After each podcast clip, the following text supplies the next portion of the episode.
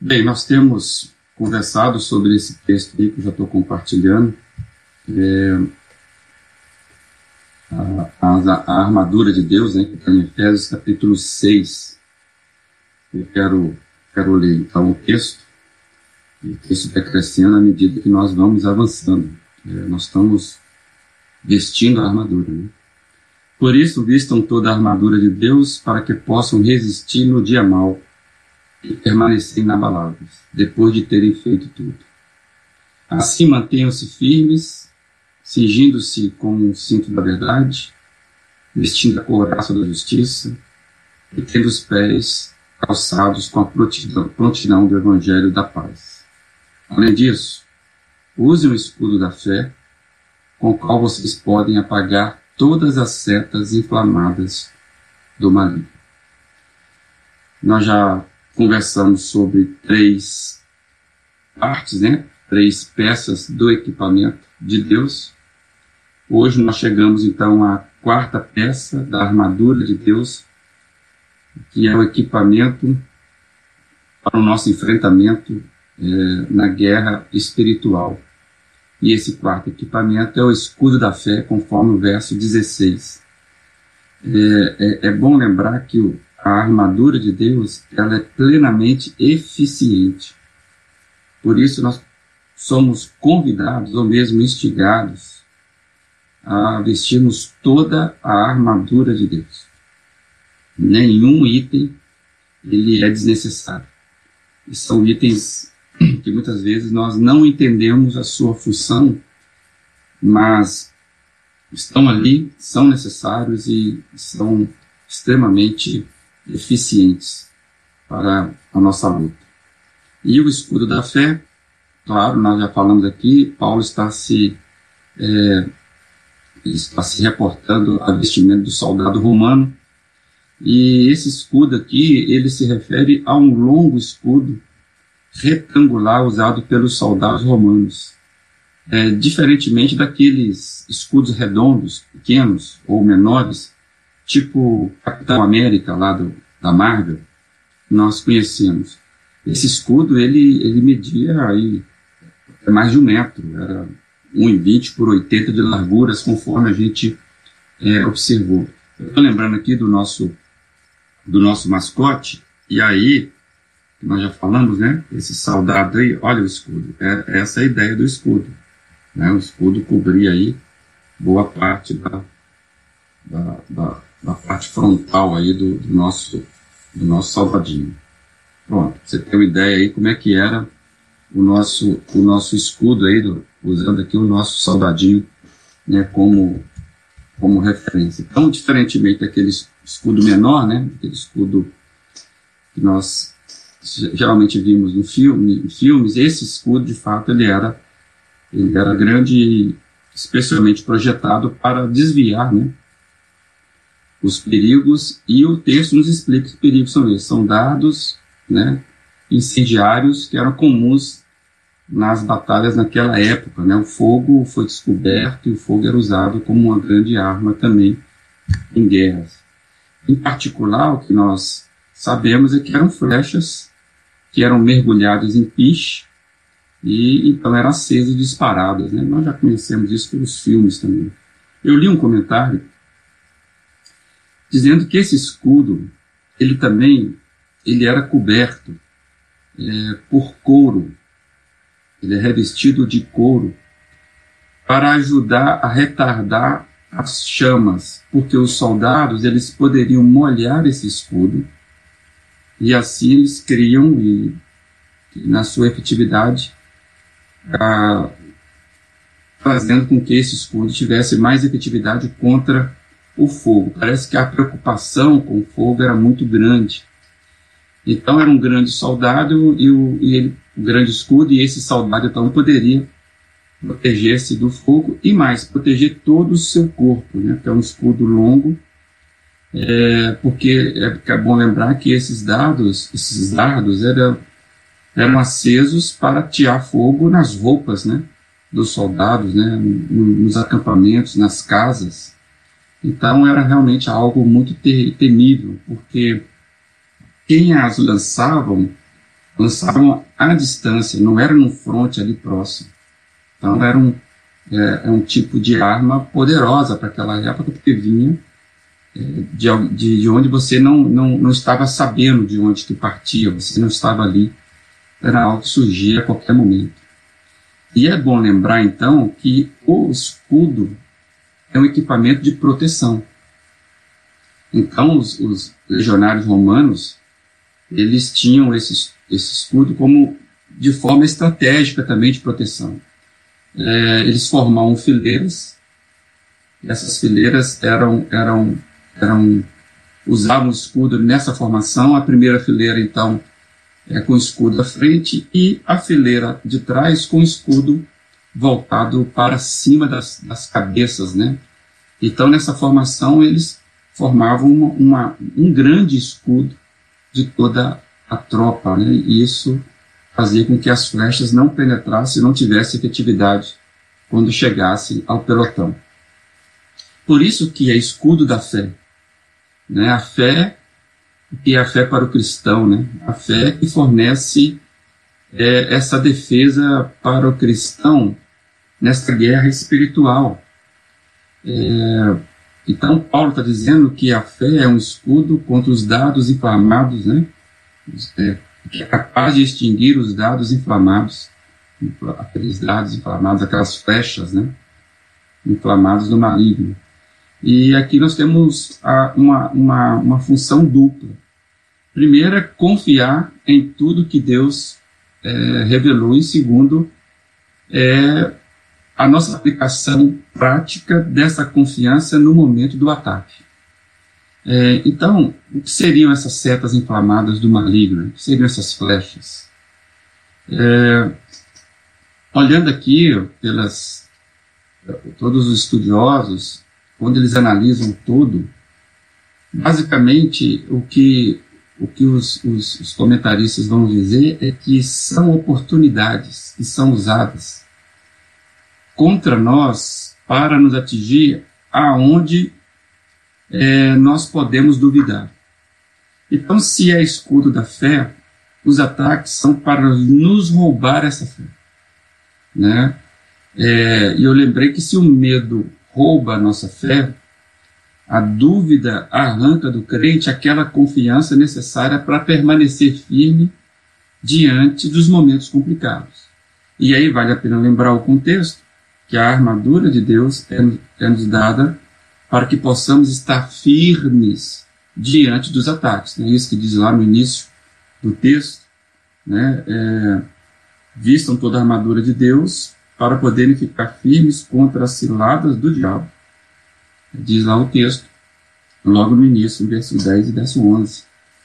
Então, é, a fé é a nossa é o nosso diferencial nessa luta. E qualquer dúvida vai arrancar da gente essa confiança. É, e o texto fala que são dardos, né? São flechas. E como é que eles se comportam? A gente sabe que vem é que eles vêm a todo instante, eles vêm, eles vêm de todos os lugares, eles surgem, né? Então, aplicando para nós, é, são coisas que são lançadas, que podem surgir a qualquer momento para não deixar o crente, ou seja, aquele que crê, nós estamos falando do escudo da fé, nós estamos falando da armadura de Deus, nós estamos falando de uma, uma guerra espiritual. Então, são dados, são coisas que procuram tirar daquele que crê a sua capacidade de exercer a sua fé plenamente, no sentido é, de é, tirar a concentração, vamos dizer assim, do soldado que crê né? tirar aquela concentração necessária. Por exemplo, quando nós estamos agora conversando, quando nós estamos num ambiente é, é, é, como o templo, nós podemos parar, a gente está tá exercendo um, um, alto grau de concentração, a gente está, de fato, bem é, é, com as, as, nossas atenções é, linkadas ali no estudo, na leitura, mas no dia a dia o que acontece não é isso. Então, é, os dados vêm para tirar nossa instabilidade, tirar nossa capacidade né, daquela concentração necessária, porque nós não a teremos, estaremos é, na, no dia a dia, no enfrentamento. E aí a ideia dos dados, dos dados inflamados, né, inflamáveis do maligno é tirar a nossa atenção, roubar a nossa estabilidade, para ver se acha algum ponto para nos atingir. É, então, seriam esses dados? Seriam as, as ações malignas utilizadas para tirar da gente aquela concentração necessária é, que nos move, é a nossa fé.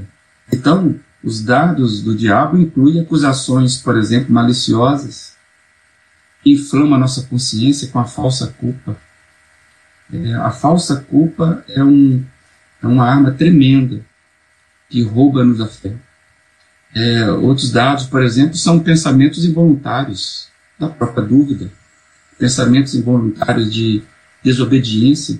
Quantas vezes o cristão ele tem essa impulsividade por desobedecer, por rebeldia, né? pensamentos involuntários de, de maldade, de medo, de luxúria, né? de cobiça. Então, é, é dessa forma é, que as coisas acontecem que vão nos minando ou tentando tirar da gente a nossa capacidade de confiança, a nossa capacidade de crer. Coisa mais complicada é quando nós, enquanto crentes, começamos a duvidar do nosso papel, da nossa, da nossa condição de filhos, da nossa é, da ação protetora de Deus. E o que Paulo está dizendo é, é, é, que essa arma que nós temos ela é importantíssima. Né? O escudo com o qual nós podemos desviar todos esses dardos inflamados que vêm para nos destruir é o escudo da fé. Né? É, é, pela fé que nós conseguimos ficar firmes. É, a, a, fé ela se alimenta daquilo é, em que confia. Então a dúvida não pode é, é, caminhar com a fé. A fé precisa vencer a dúvida. O crente alimenta sua confiança naquele que já conquistou toda a vitória. A gente precisa lembrar do, do contexto. A nossa fé em Deus, nas suas promessas, é, a nossa fé nos mantém ativos, nos mantém assertivos, né, nos poderosos feitos do Senhor.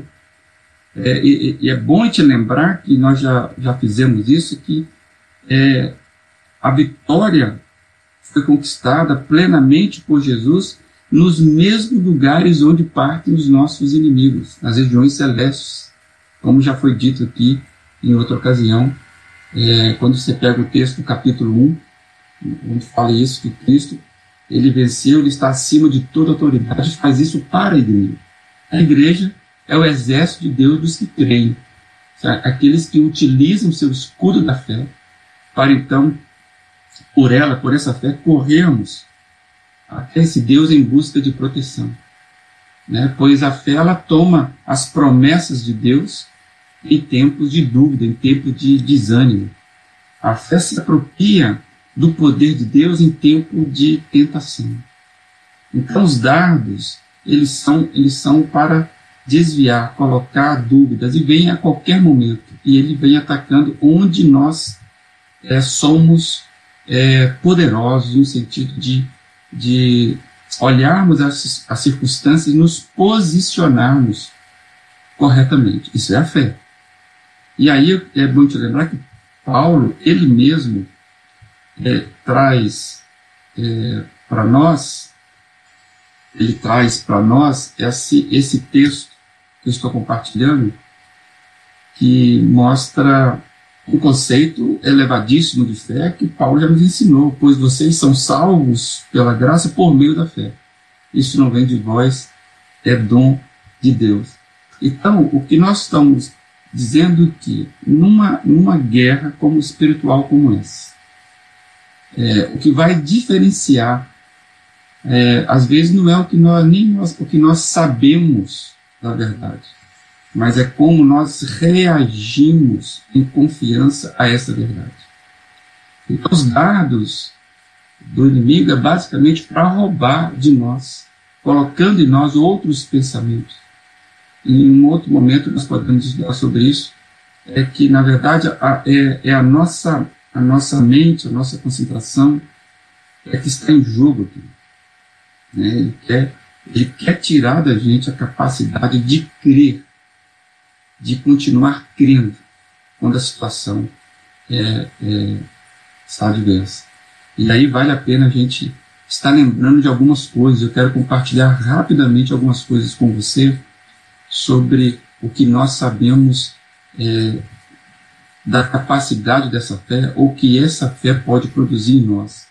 Eu quero compartilhar, por exemplo, esse conceito elevadíssimo da fé que está em, nós podemos encontrar em, Hebreus capítulo 11. Ora, a fé é a certeza daquilo que nós é, esperamos e da prova daquilo que nós não vemos. E então a gente precisa se apropriar disso porque essa arma poderosa que nós temos é a capacidade de continuar crendo. E o que o inimigo quer fazer é tirar da gente a nossa capacidade de crer no, no, no naquilo que os olhos não estão vendo. Então, se Paulo está nos lembrando que a fé, né, que a nossa vitória, ela já foi conquistada por Jesus é, de forma plena. É, nós estamos, nós somos do exército dele, então nós temos a plena confiança de que a nossa vitória ela é garantida é, não por nós, por isso que a armadura é de Deus, que usamos as estratégias de Deus. E aí, como diz lá a, a, a carta de Paulo à igreja de Corinto, na sua carta, capítulo 5, quer dizer que porque vivemos por fé e não pelo que vemos. Então, a fé é a certeza daquilo que esperamos de coisas que nós não vemos, porque nós vivemos pela fé. Então, o, a, a, os dados malignos é nos tirar essa certeza, nos tirar essa convicção e, e, e, querer dizer para nós que nós não somos exatamente isso que somos. Né? Portadores é, é, da, daquilo que nos salvou, daqueles que nos tirou, que nos transportou para um reino maravilhoso. E enquanto estamos aqui, nós estamos nessa, nessa luta. E aí eu quero lembrar que é um texto muito, muito, muito interessante de um salmo que fala sobre proteção o tempo todo, né? O escudo é, é, é de proteção. O Salmo 5, ele é um salmo muito interessante você ler depois com calma no verso 12 diz: Pois tu, Senhor, abençoas o justo, ou seja, aquele que é temente, o teu favor o protege como um escudo. É, é nesse sentido. Então, pela graça sois salvos mediante a fé. Isso não vem de vós, é dom de Deus, é graça. Né? É, é um favor que nos protege como um escudo. Amor. E nós precisamos é, usá-lo de forma tremenda. E tem um, um um texto que eu queria deixar finalmente para você como lembrete da importância desse escudo. Esse texto ele está em Provérbios e nos diz o seguinte: isso vale a pena para a gente ficar ainda mais alimentados com essas verdades. Cada palavra de Deus é comprovadamente pura. Ele é um escudo para aqueles que nele se refugiam. Amados, o próprio Deus é o nosso escudo. Como diz lá o texto, nós podemos descansar no esconderijo do Altíssimo.